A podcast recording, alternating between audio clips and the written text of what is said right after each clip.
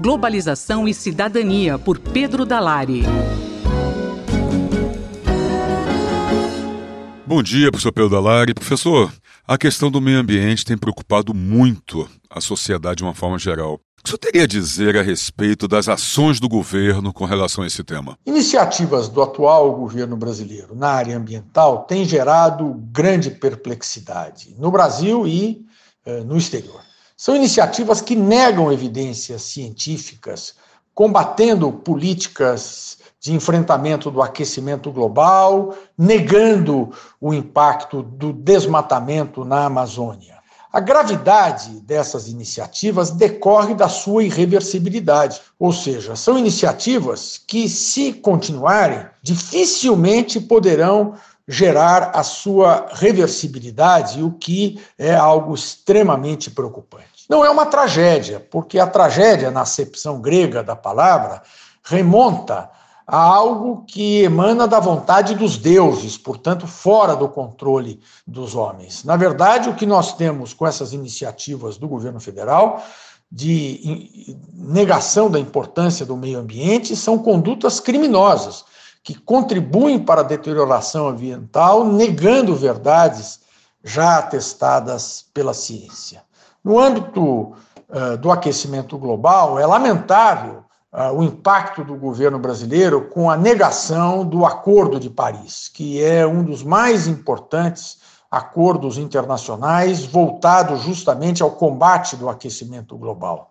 Esta negação do governo brasileiro só não tem sido mais efetiva porque, felizmente, com o anúncio da celebração do acordo entre Mercosul e União Europeia, e como esse acordo pressupõe o respeito a políticas de combate ao aquecimento global, o governo brasileiro terá que recuar. Professor, e com relação à Amazônia, a situação também é preocupante? A negação do desmatamento da Amazônia e do seu impacto é outra conduta absolutamente lamentável e criminosa. Na última semana, o presidente da República questionou os dados sobre desmatamento da Amazônia divulgados pelo Instituto Nacional de Pesquisas Espaciais, acusando o seu diretor de estar a serviço das organizações não governamentais com o uso de dados falsos. Essa desqualificação do diretor do INPE, o professor Ricardo Galvão, é completamente despropositado. O professor Galvão é um celebrado cientista, professor do Instituto de Física da Universidade de São Paulo, e sua conduta à frente do INPE tem sido pautada por um extremo rigor técnico e, portanto, sem nenhuma influência política ou ideológica. Em 1992, o Brasil sediou a Rio 92, ou Eco 92, o mais importante evento internacional já ocorrido no país. Para cá vieram chefes de Estado e de governo de todo o mundo. Naquele contexto, deu-se o lançamento da Convenção sobre Biodiversidade, da Convenção Quadro sobre Mudanças Climáticas, dois dos principais tratados internacionais da nossa época.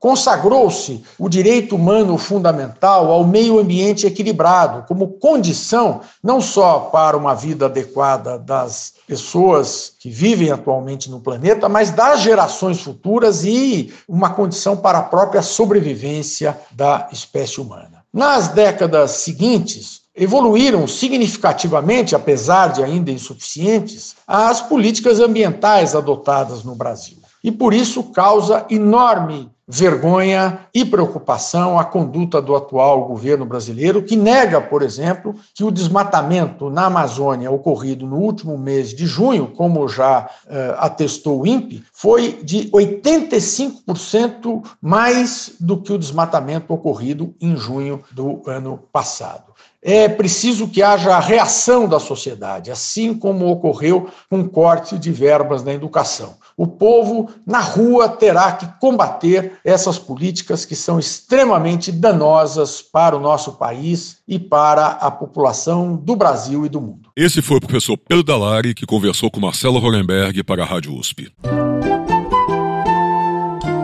Globalização e Cidadania por Pedro Dalari.